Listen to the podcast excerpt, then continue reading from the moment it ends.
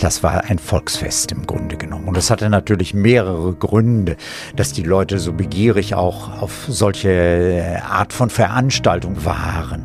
Es gab ja nicht so viel kein äh, Sparrenburgfest und äh, nichts anderes in dieser Art. Und von daher kamen immer wirklich Tausende von Menschen zusammen, wenn denn wieder so eine Volksfestveranstaltung im Sinne einer Hinrichtung war. Also es waren auch Kinder dabei und Frauen und es, es ist beschrieben, wie die reihenweise in Ohnmacht fielen, als dann tatsächlich das Beil gesenkt wurde. Ostwestfälle der True Crime Podcast der Neuen Westfälischen. Wir sprechen mit Opfern, Zeugen, Richterinnen und Richtern und mit den Berichterstatterinnen und Berichterstattern der NW. Spannend, nah und made in OWL. Hallo und herzlich willkommen zu einer etwas anderen Art der Ostwestfälle. Mein Name ist Birgit Gottwald und in dieser Folge geht es um Hinrichtungen, ums Rädern und Enthaupten. Das waren die Strafen für Kapitalverbrechen, die vor mehr als 200 Jahren begangen wurden. Kapitalverbrechen wie zum Beispiel die Gebrüder Rennebaum im Jahr 1726 begangen haben. 19 und 21 Jahre sind sie alt, als sie in der Nähe von Herford einen Gutsverwalter umbringen und mit ihrer üppigen Beute von 375 Reichstalern nach Amsterdam flüchten. Allerdings werden sie gefasst und hingerichtet auf grausame Art und Weise. Wie genau und welche anderen historischen Kriminalfälle es in OWL noch gab, Darüber spreche ich jetzt mit Johannes Glav. Hallo Johannes, schön, dass du kommen konntest. Ja, danke für die Einladung. Johannes, du bist Stadtarchäologe in Gütersloh und hast vergangenes Jahr das Buch Historische Kapitalverbrechen in Ostwestfalen-Lippe rausgebracht. Das ist richtig. Johannes, in deinem Buch beschreibst du 30 Kriminalfälle aus OWL, die zwischen der frühen Neuzeit und dem Ende des Zweiten Weltkriegs passiert sind. Ja, das war vermutlich eine recht anspruchsvolle Recherche, kann ich mir vorstellen. Wie, wie bist du überhaupt auf die Idee gekommen, dieses Buch zu schreiben? Ja, also wie du schon gesagt hast, ich komme von der Archäologie und ähm, habe mich dafür interessiert, mal zu gucken, ob es hier in Ostwestfalen noch Überreste von archäologischen Richtstätten gibt. Das ist aber eigentlich nicht mehr der Fall. Man kennt noch einige Plätze aus historischen Dokumenten weiß, wo Hinrichtungen stattgefunden haben, aber Überreste im Boden sind nicht mehr vorhanden. Und von daher bin ich dann zu den Fällen selbst gekommen und habe mich damit beschäftigt. Weil das ein spannendes Thema war, habe ich das dann weiter untersucht. Und tatsächlich in einer sehr aufwendigen Recherche in ganz Ostwestfalen. Welcher Fall oder welche Fälle aus deinem Buch haben dich besonders bewegt? Es gibt eigentlich nicht so einen ganz konkreten Fall. Aber bewegt haben mich immer jene Fälle, in denen Familienangehörige von Amts wegen bei der Hinrichtung zuschauen mussten. Mhm. Meistens um der Abschreckung wegen. Und da gibt es einen Fall äh, in Bockholzhausen, in dem äh, die Kinder zusehen mussten, wie beide Elternteile hingerichtet wurden. Mhm. Und das ist dann schon was, wo man fragen muss, ja, war das notwendig? Ja. Mhm. Hingerichtet wurden Täter, die ein Kapitalverbrechen begangen haben. Zur Strafe verloren sie ihren Kopf, lateinisch kaputt. Deswegen heißt es Kapitalverbrechen? Ja. Ach, das wusste ich gar nicht. Und welche Verbrechen zählten dazu und welche Hinrichtungsformen gab es? Äh, dazu muss man ein bisschen in die Geschichte gucken und ein wesentliches Werk der Rechtsgeschichte ist äh, die Carolina, eigentlich Constitutio Carolina Criminalis, aus dem Jahre 1532 nach Karl V. benannt. Der hat zum ersten Mal tatsächlich eine große Aufstellung geliefert, ähm, welche Verbrechen besonders verabscheuungswürdig und darum auch in besonderem Maße bestraft werden müssten.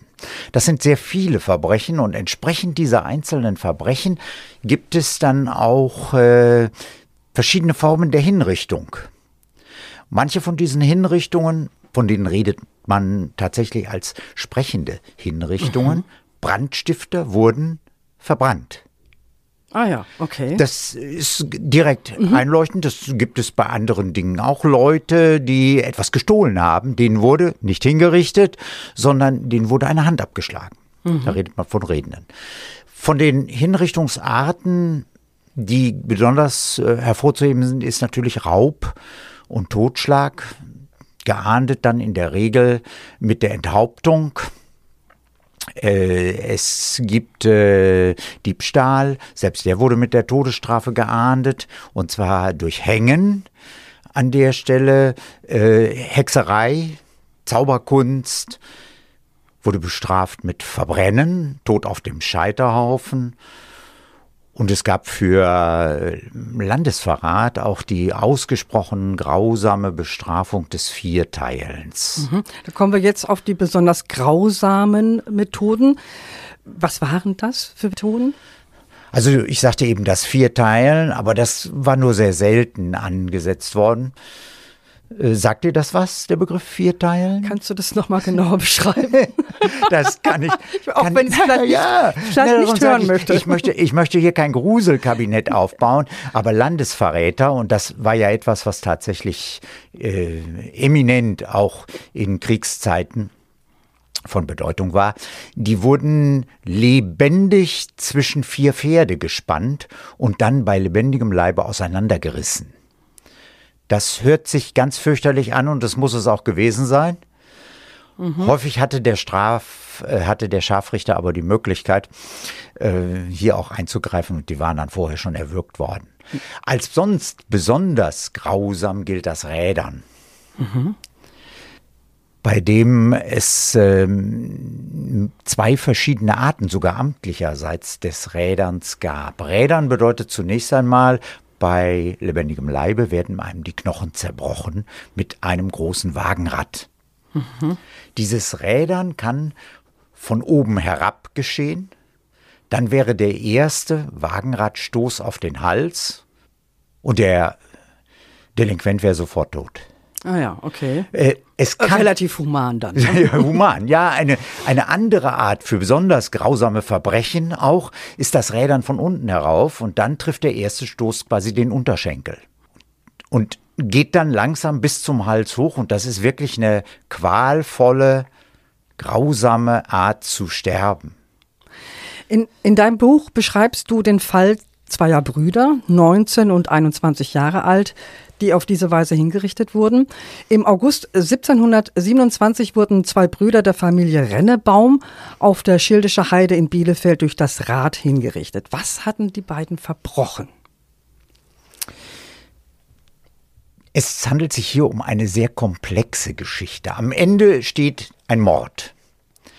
Der grausame Mord an einem anderen jungen Mann, einem Gutsverwalter äh, auf Gut Wehrburg äh, im Bereich ich glaube Spenge, ne? Spenge ist ja, das, ja. Genau. Spenge, Dankeschön für die Hilfe. Äh, dieser grausame Mord. Äh, dazu kommt auch noch ein Raub. Du hast am Anfang ja davon schon gesprochen, dass sie 375 Reichstaler erbeutet haben, aber dahinter steckt eine sehr komplexe Geschichte. Ein paar Stichworte vielleicht so im Großen und Ganzen. Äh, die Rennebaums waren eine bekannte Familie. Bekannt im Sinne von berüchtigt. Mhm äh, sechs Brüder und die Eltern. Und einer dieser Brüder, keiner der beiden Täter, wollte gerne Gutsverwalter auf diesem Gut Wehrburg werden, aber hat seinem Konkurrenten dann gegenüber dem das Nachsehen gehabt. Und dann kam sie auf die Idee, wenn der nun ernannte Konkurrent, wenn der erstmal tot wäre, dann könnte ich ja den Posten kriegen. Das ist sozusagen der Hintergedanke. Deswegen stiftete er zwei seiner Brüder an, den zu ermorden. Und das verbanden sie, um das etwas zu kaschieren, dann auch noch mit einem Raub, damit es nicht gleich so aussah, dass das Motiv völlig klar lag. Leider wurden sie dabei gesehen und gefasst. Und mit dem Ergebnis, dass sie sich dann sehr schnell aus dem Staub gemacht haben, weil die Identität der Täter klar war, und sie haben sich nach Amsterdam begeben. Amsterdam war damals für viele junge Leute, auch aus Deutschland, ein lohnendes Ziel, weil sie bei der Ostindien-Gesellschaft dann anheuerten und in ferne Länder reisen konnten. Äh, die Familie geriet natürlich sofort äh, von der Polizei her und von den Behörden her unter Druck. Alle wurden alle Familienmitglieder, selbst diejenigen, die gar nicht mehr hier in der Gegend wohnten, wurden in der Sparrenburg inhaftiert und Schließlich war es ein Brief, der behördlicherseits abgefangen wurde, aus dem klar war, sie seien in Amsterdam. Hm, dann kommt das übliche, ich sag mal, Amtshilfe, Gesuch. Mhm. Und sie wurden hier nach West-Ostwestfalen überstellt, angeklagt und zum Tode durch Rädern von unten herauf, was das ist, habe ich ja schon geschildert, ja. verurteilt. Ja, nach der gerichtlichen Verhandlung und dem Urteil ähm, bestätigte König Friedrich Wilhelm I. von Preußen am 7. Juli 1727 auch das Urteil. Wie lief die anschließende Hinrichtung dann ab? Die beiden Brüder, noch sehr jung an Jahren, wie du ja schon erzählt hast, äh, saßen ein in der Sparrenburg. Zur Hinrichtung selbst mussten sie zunächst zum Bielefelder Rathaus gebracht werden. Das war eine reine Formalie, wo ihnen das Urteil noch einmal vorgelesen wurde. Das war ein Fußmarsch, ein erster kurzer, und von da ging es zu Fuß für die beiden weiter zur Schildischer Heide, wo die Hinrichtung stattfinden sollte. So eine Hinrichtung war ein unglaublich öffentliches Prozedere. Die Straßen waren von Hunderten, von Tausenden von Leuten gesäumt und entsprechend viele waren dann auch auf der Schildische Heide im Wissen darum, dass hier gleich Ungeheuerliches passieren würde. Mhm. mhm. Und Sie kamen also mit ihren Geistlichen und mit einer Eskorte von Soldaten zur Schildischer Heide. Dort wartete nicht nur das Volk, sondern auch der Scharfrichter mit seinen Gehilfen. Der jüngere von beiden wurde zuerst auf das Schafott gebracht von den Gehilfen, musste sich niederknien, wurde dann mit ausgestreckten Armen und Beinen auf das Schafott gelegt und gerädert. Hm. Prozedere habe ich beschrieben. Ja. Seine Mutter und auch seine Schwägerin mussten aber zusehen, amtlicherseits. Die mhm. anderen waren weiterhin noch inhaftiert. Und ihm folgte dann anschließend der ältere Bruder. Und das Übliche, zu jener Zeit zumindest im 18. Jahrhundert noch, war, dass dann die Leichen mit ihren zerbrochenen Gliedmaßen aufs Rad geflochten wurden, auf einen Pfahl dann gesteckt und dann zur Abschreckung tatsächlich äh, öffentlich ausgestellt war. Ja, zu den vermeintlichen Verbrechen im ausgehenden Mittelalter gehörten auch die Anklage wegen Hexerei. Die hatte in Europa ja zu einer wahren Welle von Hexenverbrennungen zwischen 1550 und 1650 geführt. Johannes, du beschreibst in deinem Buch einen Fall aus Rieder-Wiedenbrück. Dort waren zwei Frauen wegen Hexerei gefoltert und hingerichtet worden. Was sollen die beiden getan haben und wie sah ihre Strafe aus? Das fragst du schon ganz richtig. Was sollen sie getan haben? Also, erst einmal muss man feststellen, die Anklagen wegen Hexerei und wir haben ja die Hexenverfolgung als ein fürchterliches Kapitel, Mittelalter, spätmittelalterliche Geschichte. Äh, ne, die Angeklagten waren in der Regel nicht schuldig. Nun sind wir in einer Zeit, in der allerdings äh, es notwendig ist, dass die Angeklagten ihre Schuld gestehen. Niemand darf verurteilt werden, der nicht vorher ein Geständnis abgelegt hat. Das ist noch vor der von mir schon erwähnten Carolina und vollzieht sich eigentlich nach dem sogenannten Sachsenspiegel, äh, der im 13. Jahrhundert, Anfang des 13. Jahrhunderts relevant war als Gesetzbuch. Sie sollen, um auf deine Frage zu antworten, sie sollen ersten Schadenzauber betrieben haben. Das heißt, Dinge oder Tiere verhext haben. Zum Beispiel die Kuh des Nachbarn, damit die keine Milch mehr gibt. Ja, klar. Das ist ein eindeutiger Tatbestand. Mhm. Warum die Kuh wirklich keine Milch mehr gegeben hat, weiß allerdings keiner. Und das Zweite ist, dass sie einen Pakt mit dem Teufel geschlossen haben sollen. Der ist immer verbunden mit Gotteslästerung, also Gott siebenmal leugnen und seinen, die Heiligen leugnen und ähnliches. All das hat man ihnen vorgeworfen. Warum hat man ihnen das vorgeworfen? Vermutlich sind sie denunziert worden. Es war die Zeit der Hexenverfolgung und wenn und das betrifft auch die beiden Frauen hier jetzt nun selber, wenn die also angeklagt sind und leugnen im äh, gütlichen Verhör, dann folgt das peinliche Verhör. Mhm. Peinlich deswegen, weil das mit Schmerzen, mit Pein verbunden ist. Ach so. Ja. Deswegen heißt es so, es ist dann die Folter, die angesetzt wird, bis sie gestehen. Ja, was bleibt ihnen anders übrig? Richtig, aber richtig, aber bei mhm. diesem bei diesem Geständnis haben sie auch zu sagen, wer noch am Hexensabbat teilgenommen hat und wer noch der Hexerei schuldig ist. Und dann wird das Ganze ähm, tatsächlich wie ein Lauffeuer mhm. durch die Gegend gehen, weil sofort wieder neue Verdächtige da sind, die erst gütlich, dann peinlich verhört werden und wieder neue bezichtigen, selbst der Hexerei schuldig zu sein. Hui, das ist, äh, ja, es sind ja wirklich viele, viele Frauen getötet worden. Zigtausende. Ne? Und nicht mhm. nur Frauen, sondern auch Männer. Ja. Ne, denn das macht vor niemandem Halt. Und es gibt auch keine Möglichkeit, dem eigentlich zu entkommen. Und wie wurden die beiden Frauen in Reda Wiedenbrück dann hingerichtet? Sie haben eine Gerichtsverhandlung gehabt. Sie sind zum Tode durch Verbrennen verurteilt worden. Das ist aktenkundig. Und aktenkundig ist auch, dass der, das Stadtgericht danach ähm, Zimmerleute beauftragt hat, ein Schafott zu errichten, auf dem sie mit Ketten an Pfähle gebunden wurden.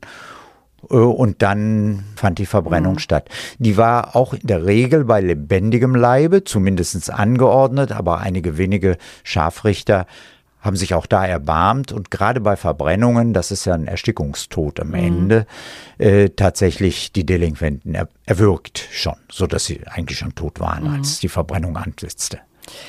Im Laufe der Zeit änderte sich allerdings die Einstellung zur Strafe. Wichtig zu erwähnen ist dabei das allgemeine Landrecht in Preußen.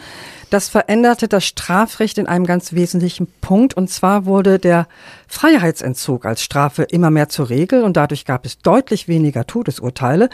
Die Formen der Hinrichtung blieben allerdings weitgehend bestehen. Mit der Ausnahme ab 1811 durfte nur noch mit dem Richtbeil enthauptet werden. Also nicht mehr mit dem Schwert, denn manche Scharfrichter ja, mussten mit dem Schwert leider manchmal ein paar Mal mehr zuschlagen, sagen wir mal so, was nicht so schön war. Das Beil galt da als humaner. 1818 gab es in OWL dann die erste Hinrichtung mit dem Beil. Was weißt du über diesen Fall? Äh, die, äh, Johann Heinrich Rahe aus der Gegend von Preußisch-Oldendorf hatte das Haus seines Vaters und seiner Stiefmutter angezündet. Es gab einen Streit darüber, innerfamiliär, der nicht beigelegt werden konnte, und irgendwann war er so erzürnt, dass er dieses Haus einfach anzündete. Dabei kamen die beiden alten Leute ums Leben. Er wurde natürlich schnell gefasst, nachdem man ihn dann irgendwo auf dem Dachboden seines eigenen Hauses versteckt gefunden hatte und wegen Brandstiftung angeklagt. Ich hatte vorhin schon mal erwähnt, dass Brandstiftung immer bedeutete, als Sühne selber verbrannt mhm, zu werden, mhm. als Hinrichtungsart. Das war auch hier zunächst in einem ersten Prozess so vorgesehen. Es gab dann einen zweiten Prozess. Das hat auch damit zu tun, dass man vermutete, dass er nicht ganz, äh, ja, wie soll man sagen, nicht ganz bei Sinnen sei insgesamt psychisch schwer angeschlagen. Und dieser zweite Prozess bestätigte zwar die, das Todesurteil, aber als Vollstreckungsmaßnahme dann die Hinrichtung durch Enthauptung. Mit dem Beil. Und jetzt sind wir also in der Zeit, in der dann schon das Schwert nicht mehr zum Tragen kam, sondern der Richter das mit dem Beil machte, weil tatsächlich, du hast das schon beschrieben, es manchmal zu einem Gemetzel oben auf, auf dem Schafott ausartete, was da passierte.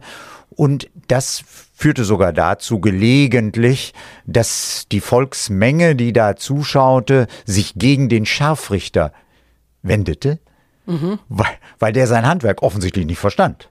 Und dann wurde ausgebuht. Ja, ja, nicht nur das, auch körperlich. Er musste ja wieder weg, dann angegangen. Und deswegen war das Richtbeil dann das Instrument, das man hier anwendete. 1851 wird in Preußen dann das Strafgesetzbuch eingeführt. Ein ganz wichtiger Schritt. Darin wird die Enthauptung als einzige Form der Hinrichtung festgeschrieben. Und die Vollstreckung darf nur noch unter Ausschluss der Öffentlichkeit, also hinter Gefängnismauern ohne Publikum stattfinden. Warum? Ich habe ja eben schon gesagt, das war ein Volksfest im Grunde genommen. Und es hatte natürlich mehrere Gründe, dass die Leute so begierig auch auf solche Art von Veranstaltung, ich nenne es mal so, waren. Es gab ja nicht so viel kein äh, Sparrenburgfest und äh, nichts anderes in dieser Art. Und von daher kamen immer wirklich Tausende von Menschen zusammen, wenn denn wieder so eine Volksfestveranstaltung im Sinne einer Hinrichtung war. Also mit Kind nicht, und Kegel. Also mit Kind und Kegel. Also es waren auch Kinder dabei und Frauen. Und es, es ist beschrieben, wie die reihenweise in Ohnmacht fielen, als dann tatsächlich das Beil gesenkt wurde. Und äh, trotz allem, wir gehen ja auch in die Geisterbahn. Mhm. Ja, ja, aber auf einer Kirmes. Das ist ja auch so ein Gruselmoment. Also das war das. Aber das war nicht der alleinige Grund, sondern es hat natürlich auch damit zu tun, dass es ein unglaublicher organisatorischer Aufwand war.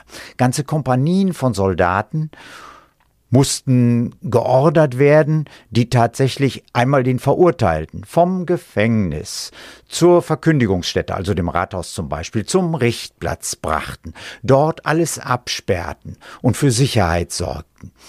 Das alles war wahnsinnig aufwendig. Das konnte man jetzt abkürzen, in mehrfacher Hinsicht glücklich abkürzen, indem man es gleich ins Gefängnis oder ins Zuchthaus verlagerte.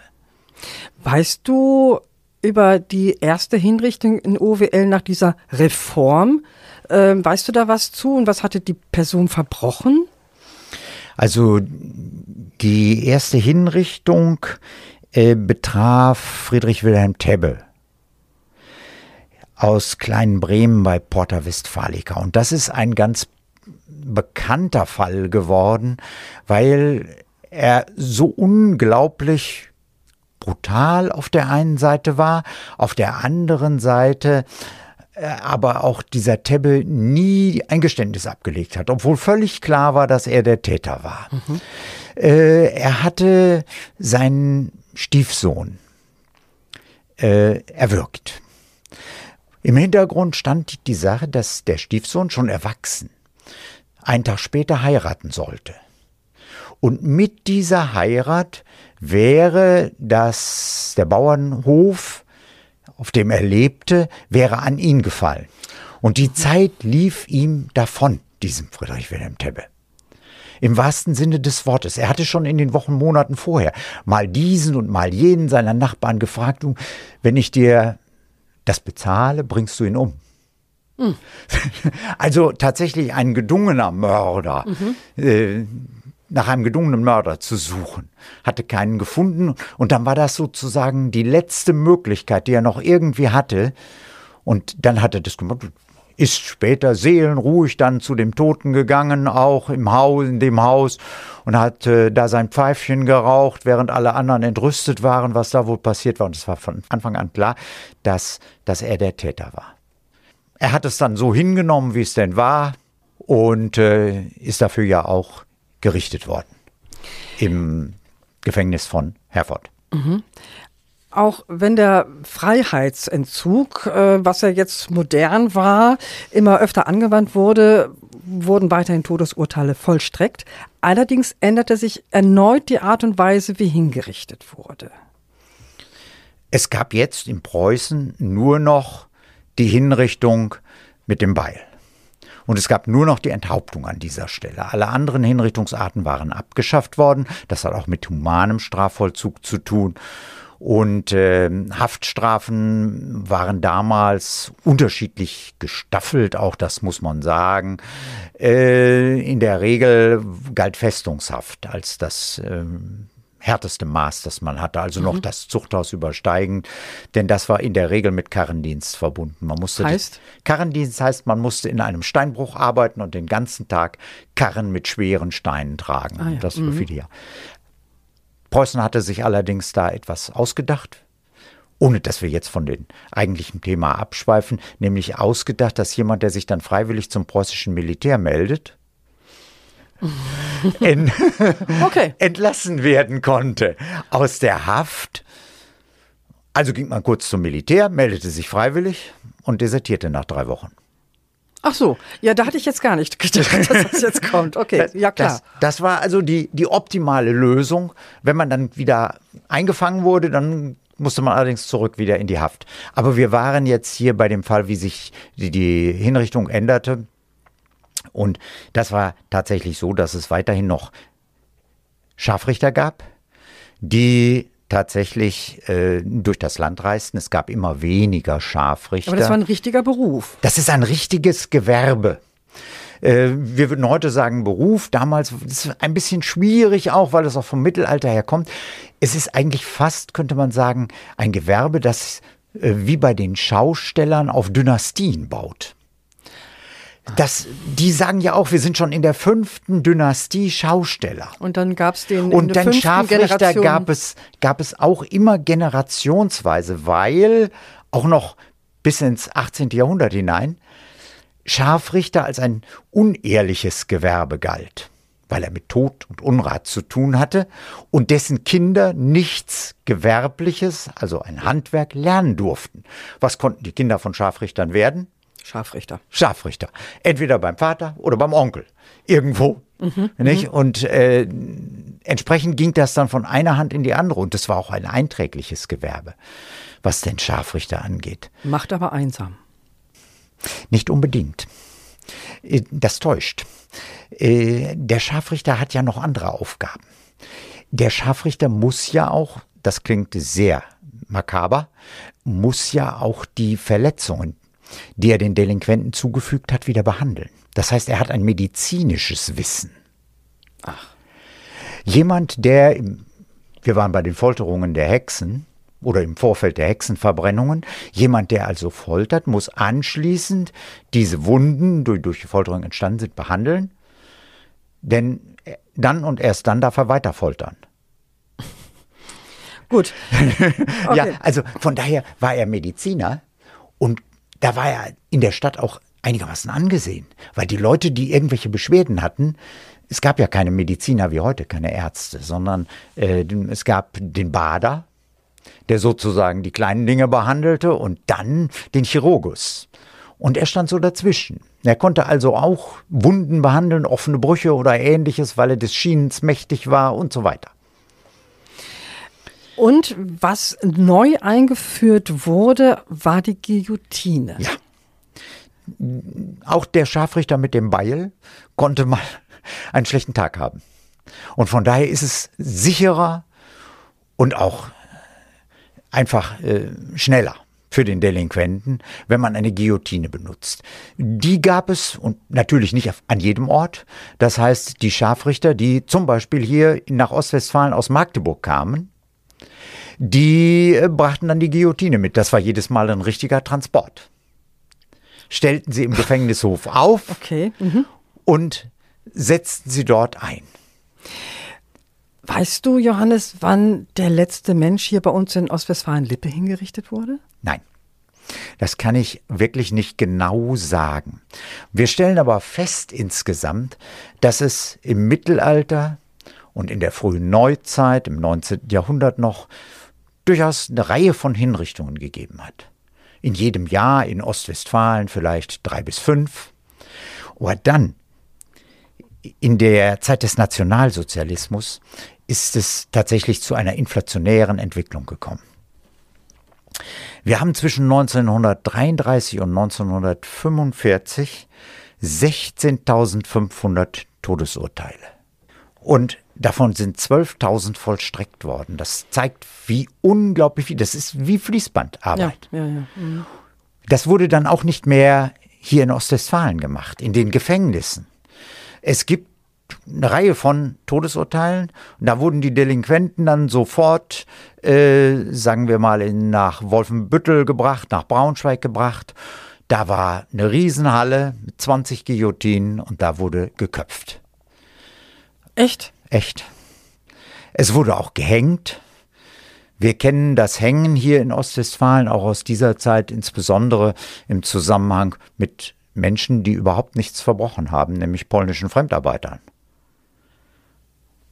Wenn, wenn so ein Fremdarbeiter, der hierher verpflichtet, dienstverpflichtet war, der einfach von Polen aus hierher gebracht worden ist, um zu arbeiten ins Reich, wenn der sich zum Beispiel mit einem deutschen Mädchen ja, oder sich in ein deutsches Mädchen verliebte, würden wir sagen, und das Mädchen in ihn, dann war das das Aus für beide. Er wurde gehängt, und zwar vor Coram Publikum, vor äh, der versammelten Gruppierung von Fremdarbeitern und sie kam ins KZ. Und neben Hängen und Hinrichten durch äh, Enthauptung ist natürlich auch im Nationalsozialismus das Erschießen tagtäglich quasi gewesen. Mhm. Ich meine jetzt nicht nur im Krieg, sondern auch hier, wer, sagen wir mal, in den letzten Kriegstagen versucht hat, ähm, den Krieg abzukürzen, indem er als Bürgermeister gesagt hat, ich, ich übergebe meine Stadt, ich hisse die weiße Fahne, dann hieß es das Vaterlandsverrat und er wurde erschossen. Der Nationalsozialismus ist ein Thema für sich. Wir sind jetzt gerade bei den Hinrichtungen im Mittelalter und danach. Mhm. Ich bin ja mal aus, ja eher aus Versehen zusammen mit einer Freundin in einer Ausstellung über Foltermethoden vom Mittelalter bis heute gelandet. Als wir da rauskamen, ja, da hatten, waren wir beide blass um die Nase. Ich kann es nicht anders sagen, es war schrecklich. Johannes, du hast dich für dein Buch über lange, lange Zeit mit grausamen Hinrichtungen, Foltermethoden beschäftigt. Was hat das mit dir gemacht? Eigentlich hat es mental mit mir gar nichts gemacht. Ich habe mich tatsächlich auf wissenschaftlicher Ebene damit auseinandergesetzt und das, was da jetzt im Einzelnen historisch dokumentiert ist, ist ja etwas, was die Menschheit und den Menschen seit jeher begleitet. Denken wir nur an Kain und Abel, der erste Brudermord und bis heute hat sich nichts geändert äh, Kapitalverbrechen und deren Sanktionierung auf unterschiedlichster Weise hat es immer gegeben, wird es immer geben. Und das ist halt äh, ein Teil unseres Lebens. Äh, mittelalterliche Foltermethoden, wie du es eben geschildert hast, blass um die Nase, das kann ich mir durchaus vorstellen. Aber auch die waren genau geregelt. Man konnte auch da nicht einfach sozusagen drauf los äh, foltern, und der Scharfrichter konnte sagen, ach ja, jetzt heute habe ich mal Lust, diese oder jene Methode anzuwenden, sondern in dem Gesetzbuch der Carolina stand ganz genau drin, in welcher Abstufung die Foltern anzusetzen waren. Das macht sie nicht weniger grausam, aber zeigt, dass es auch da Regelungen gab, die zumindest aus ihrer Zeit heraus verständlich sind. Und das, was heute in manchen Kriegen oder so passiert, ist genauso grausam. Hinrichtungen waren lange Zeit eine gängige Strafe für Kapitalverbrechen hier bei uns in Ostwestfalen-Lippe. Die Verurteilten wurden gerädert, verbrannt, enthauptet. Oft entwickelte sich die öffentliche Hinrichtung zu einem gesellschaftlichen Spektakel. Preußen entschloss sich im Jahr 1818 nur noch per Fallbeil zu töten, weil es als humaner galt. Schließlich wurde auch die öffentliche Enthauptung abgeschafft, um den Volksfestcharakter zu unterbinden. Doch bis die Todesstrafe endgültig aus den deutschen Gesetzbüchern verschwand, dauerte es noch bis ins Jahr 1949. Wer mehr über historische Kapitalverbrechen in Ostwestfalen-Lippe erfahren möchte, kann ja mal in das gleichnamige Buch von Johannes Glav schauen oder es gleich kaufen. Das war's für heute mit dem True Crime Podcast der Neuen Westfälischen. Redaktion hatte Linda Schniepel. Im Studio war der Stadtechnologe von Gütersloh, Johannes Glav. Johannes, vielen Dank, dass du dir die Zeit genommen hast. Ich bedanke mich auch für das Gespräch. Weitere packende Kriminalfälle aus unserer Region auch jederzeit auf nw.de und in der NW Plus App in der Serie OWL Crime. Wir freuen uns über Fragen, Anregungen und Kritik zu diesem Podcast und natürlich über Wünsche, welche Ostwestfälle wir demnächst für euch besprechen sollen. Schreibt uns eine E-Mail an podcasts.nw.de. Mein Name ist Birgit Gottwald. Bis bald.